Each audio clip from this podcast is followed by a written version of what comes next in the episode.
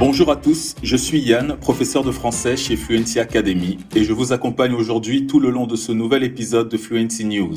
Ce projet a pour objectif de vous faire pratiquer l'écoute de la langue française et de vous tenir au courant de l'actualité dans le monde. Fluency News est à la base un projet de nos professeurs d'anglais et nous sommes fiers de l'avoir adapté aux autres langues de Fluency Academy. C'est-à-dire que vous trouverez ce même épisode en espagnol, italien, allemand et en ce qui concerne ce podcast, comme vous l'aurez compris, vous l'écoutez en français. Si vous m'écoutez depuis une plateforme de streaming, sachez aussi que vous pouvez trouver la transcription de cet épisode sur notre site web fluencytv.com. Cela vous permettra de mieux accompagner l'épisode et aussi de consulter nos sources qui se trouvent à la fin de la transcription. On verra ensemble les nouvelles de cette semaine et je vous ferai des petites remarques en portugais quand ce sera pertinent. C'est parti? Nous allons commencer l'épisode d'aujourd'hui par une mise à jour. La mort de George Floyd en 2020 a déclenché le plus grand tollé contre l'injustice raciale aux États-Unis depuis des générations. Le vendredi 25 juin, l'ancien policier Derek Chauvin a été condamné à 22 ans et demi de prison pour le meurtre de George Floyd. Cette peine, qui est l'une des plus longues jamais infligées à un policier américain pour le meurtre d'un noir, est inférieure aux 30 ans demandés par les procureurs. Avec une bonne conduite, Chauvin, 45 ans, pourrait être libéré sur parole après avoir purgé les deux tiers de sa peine, soit environ 15 ans. En imposant la peine, le juge Peter Cahill est allé au-delà de la peine de 12 ans et demi prescrite par les directives de l'État, citant votre abus de position de confiance et d'autorité est aussi la cruauté particulière dont vous avez fait preuve envers Floyd. L'avocat de la famille de Floyd, Ben Crump, a déclaré que la famille avait obtenu une certaine mesure de responsabilité et a ajouté La vraie justice en Amérique, c'est celle des hommes noirs, des femmes noires et des personnes de couleur qui n'auront pas à craindre d'être tuées par la police simplement à cause de leur couleur de peau. Ce serait la vraie justice. Esse fato causou uma grande comoção no mundo todo e essa sentença pode mudar a forma como a história será escrita a partir de agora. E, do ponto de vista da língua francesa, um detalhe curioso chama a atenção. O sobrenome do policial que matou Floyd é Chauvin. Lógico que, pronunciado em inglês, a gente talvez nem relacione com o francês, mas a verdade é que existe uma palavra chauvin em francês que se escreve da mesma forma e que pode ser traduzida por chauvinista em português. Certo, mas e o que isso tem de tão curioso assim? Chauvin, chauvinista, significa algo ou alguém que tem uma admiração excessiva, agressiva, fanática ou intransigente por uma causa. Uma pessoa com o sobrenome desse ser acusada por crime de excesso de poder parece fazer todo sentido, né? Un éditorialiste du journal pro-démocratique Apple Daily de Hong Kong a été arrêté à l'aéroport dimanche 27 juin alors qu'il tentait de quitter la ville, ont rapporté les médias locaux. Feng Wei Kong serait le septième membre du personnel du journal à être arrêté pour des raisons de sécurité nationale ces dernières semaines. Il était rédacteur et chroniqueur dans ce journal aujourd'hui disparu, ont rapporté les médias locaux. La police de Hong Kong a déclaré dans un communiqué qu'un homme avait été arrêté à l'aéroport pour conspiration en vue de s'associer à des pays étrangers ou à des forces étrangères pour mettre en danger la sécurité nationale. La police a ajouté qu'il avait été placé en détention et que l'enquête se poursuivait. Apple Daily, un tabloïd populaire, a été contraint de fermer ses portes à la suite d'une descente de plusieurs centaines de policiers à son siège le 17 juin et du gel de ses principaux actifs et comptes bancaires. Il a imprimé sa dernière édition jeudi dernier. Les autorités affirment que des dizaines d'articles du journal pourraient avoir enfreint une loi sur la sécurité nationale imposée par la Chine, ce qui constitue le premier cas où les autorités s'en prennent au rapport des médias dans le cadre de cette législation. Les détracteurs de cette loi introduite en juin dernier affirment qu'elle a été utilisée pour étouffer la dissidence et éroder les libertés fondamentales dans l'ancienne colonie britannique qui est devenue sous domination chinoise en 1997. Certains critiques de la loi de sécurité nationale imposée par la Chine, responsable de la fermeture de la publication, affirme que la fermeture de l'Apple Daily, qui mélange des opinions pro-démocratiques avec des potins de célébrités et des enquêtes sur des personnes au pouvoir, marque la fin d'une ère pour la liberté des médias dans la ville. L'Association des journalistes de Hong Kong a condamné la police pour avoir ciblé les journalistes. La HKJK, Hong Kong Journalists Association, réaffirme que la liberté d'expression et la liberté de la presse sont des valeurs fondamentales de Hong Kong, a-t-elle déclaré dans un communiqué. Si même les écrits des lettres ne peuvent être tolérés, il sera difficile pour Hong Kong d'être considéré comme une ville internationale. Des files d'attente massives se sont formées à travers Hong Kong mercredi alors que les gens essayaient de mettre la main sur la copie finale. En quelques heures, le journal était épuisé.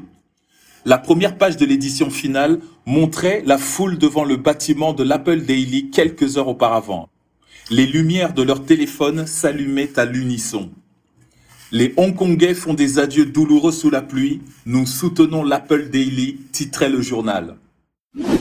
Uma palavra que já usamos diversas vezes por aqui, mas que ainda pode causar confusão é enquête. Quem vai dizer para a gente se devemos traduzir por um cunhato perfeito, enquete, ou se quer dizer investigação? É, logicamente, o contexto.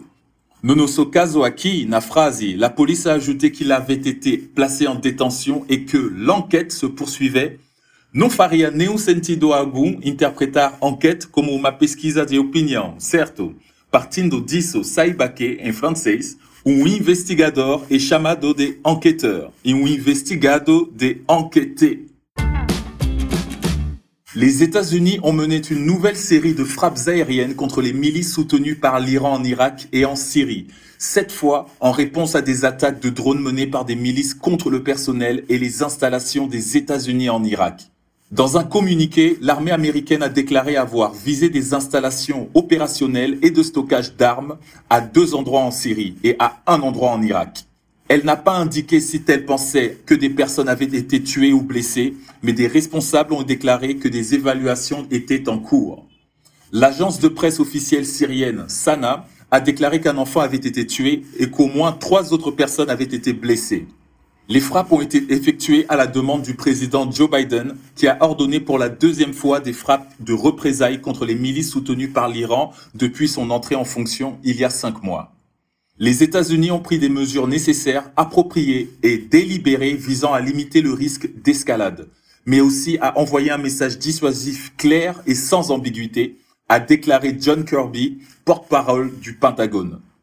Comme l'ont démontré les frappes de ce soir, le président Biden a déclaré qu'il agirait pour protéger le personnel américain, a déclaré le Pentagone dans un communiqué. L'Iran a appelé les États-Unis à éviter de créer une crise dans la région. Il est certain que ce que font les États-Unis perturbe la sécurité dans la région. Et l'une des victimes de cette perturbation sera les États-Unis, a déclaré le porte-parole du ministère iranien des Affaires étrangères, Saïd Khatibzadeh, le lundi 28 juin.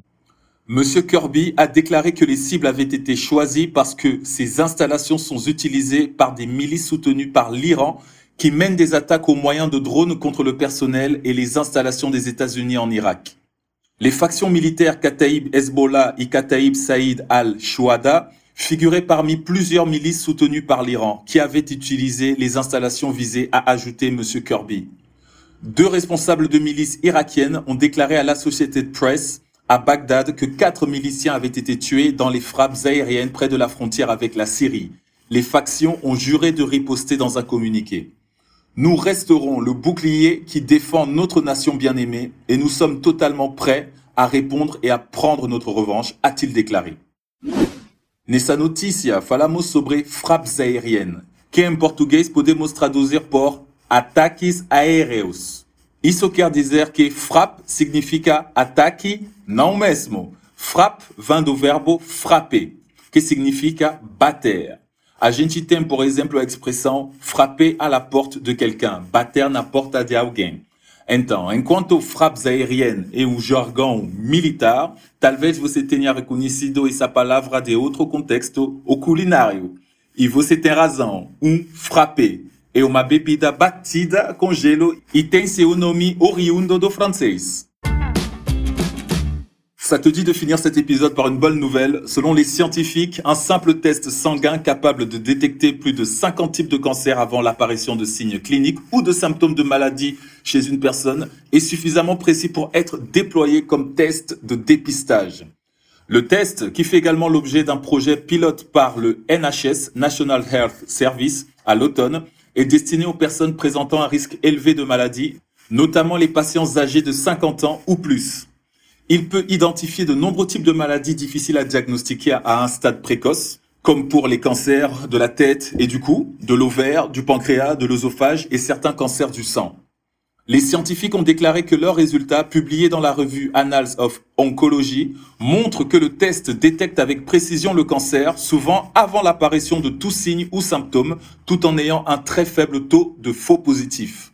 Le professeur Peter Johnson, directeur clinique national du NHS pour le cancer, a déclaré cette dernière étude fournit des preuves supplémentaires que des tests sanguins comme celui-ci pourraient aider le NHS à atteindre son objectif ambitieux de détecter les trois quarts des cancers à un stade précoce lorsqu'ils ont les meilleures chances de guérison. Les données sont encourageantes et nous travaillons avec Grail sur des études pour voir comment ce test se comportera dans les cliniques du NHS qui commenceront très bientôt. C'est pas génial ça? Un seul test sanguin et vous pouvez découvrir tant de choses. Très bien tout le monde, c'est là que nous allons terminer l'épisode d'aujourd'hui, mais ne partez pas tout de suite. Si você quer cortar anos dos seus estudos com todo o suporte da Fluency Academy, faça sua inscrição na nossa lista de espera. Assim você vai saber no momento que abrirem as novas vagas nas turmas de todos os nossos sete idiomas: inglês, espanhol, francês, italiano, alemão, japonês e mandarim. Então, se você sonha em chegar à fluência de verdade em qualquer um dos idiomas que eu citei agora, aperte o link na descrição desse episódio e faça a sua inscrição. N'oubliez pas de revenir la semaine prochaine pour d'autres nouvelles. À bientôt!